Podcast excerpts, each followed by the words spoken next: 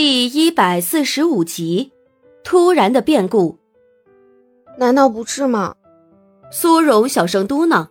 见唐胜的脸色瞬间一沉，他不觉缩了缩脖子，然后又觉得不甘心，挺直了背杆质问道：“如果不是的话，那你为什么不让我跟你的家人碰面？是我太差劲了，会让你觉得丢脸吗？”这女人的脑回路到底是怎么长的？为什么自己明明跟他告白了，也表现的这么明显了，他还能问出这样的问题？随便你怎么想。丢下这句话，唐胜负气转身就要下车，背影非常的冷漠。苏荣咬着嘴唇，噙着泪，也生气了。但是见对方已经一脚踏到地上，即将要离开，他还是忍不住伸出手抓住了他的手臂，说：“好吗？我不问了，可以吧？”即使不问了，你心里依然是这么想的，你根本就不相信我。我说的没错吧？唐胜语气淡漠。顿了一会儿，见苏荣只是沉默，并没有做出任何的否认，他的心里更气，脸上的表情也跟着越来越冷漠。一段感情如果存在猜忌的话，那么继续下去也坚持不了多久。趁着现在还不晚，我们还是早点分手吧。苏荣瞪大眼睛，不敢相信自己所听到的。你的意思是说，你，你要和我分？分手吗？你觉得我们现在这种情况，不分手又能怎样？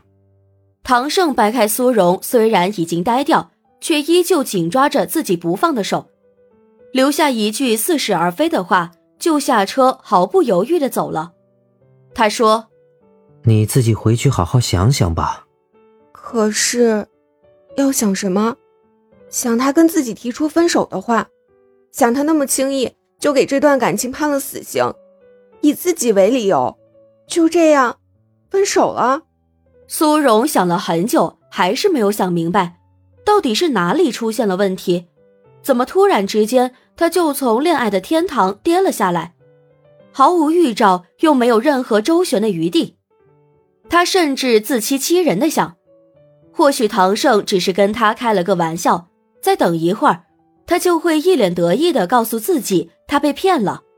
他只是想要看他伤心难过的样子，只是想要看到自己有多在乎他。只是，只是这个理由真的一点也没有说服力，因为他心里比任何人都清楚，唐胜是绝对不会去开这么无聊又没有任何意义的玩笑的。所以他是真的不要他了，这一切都是真的。怎么突然就发烧了？乔俊拿着退烧药和温水走到苏荣的旁边。苏荣看起来很虚弱，但还是坚持把药和水接了过去，自己吃。吃完之后，他才有气无力的回答乔俊的问题：“早上出门的时候没看天气预报，淋了一路的雨，回来就这样了。你就不会给我打个电话让我去接你吗？或者在路边买把伞也行啊。”乔俊有些无语，如果不是他今天工作做完，突然想起苏荣还在这里，想着过来约他一起吃饭的话，他都不知道苏荣是打算以这个状态自己一个人在宿舍里待多久。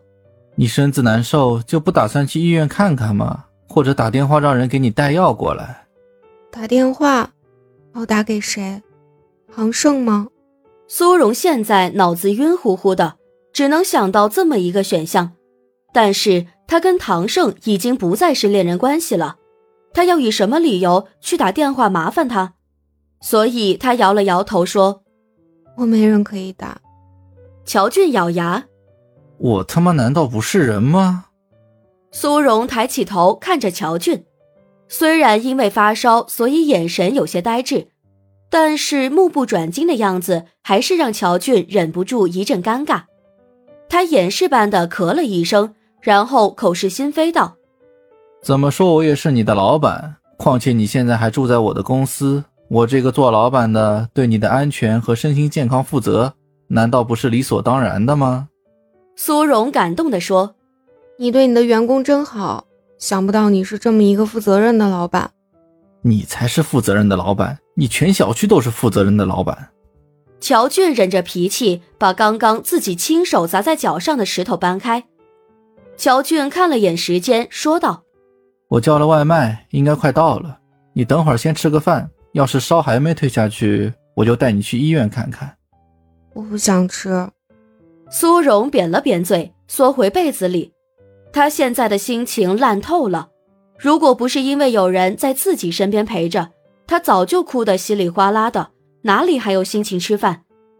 乔俊却是非常严厉，只见他把眼睛一瞪，说道：“不能不吃，我没胃口，没胃口也得吃。”苏荣委屈的哼哼两声：“我刚吃了药，现在好困啊，等睡醒了再吃可不可以？”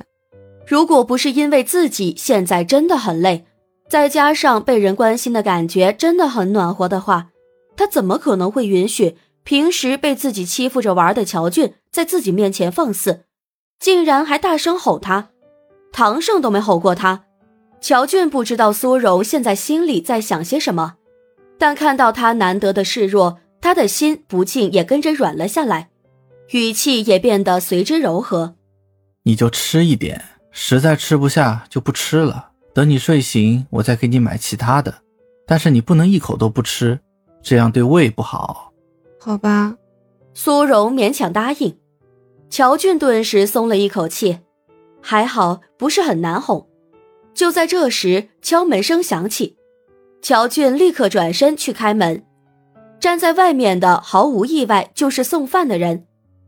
乔俊将饭接过。一脸欢喜的走到床边的柜子上放下，一边打开一边招呼苏荣：“饭来了，你先起来吃一点吧。”苏荣是真的一点食欲都没有，坐起来吃了两口就死活不肯再吃了。乔俊拿他没办法，只能让他再次躺下先睡着。他在旁边观察会儿情况，确定他的烧真的退了再走。当他说出自己的打算之后，苏荣震惊了。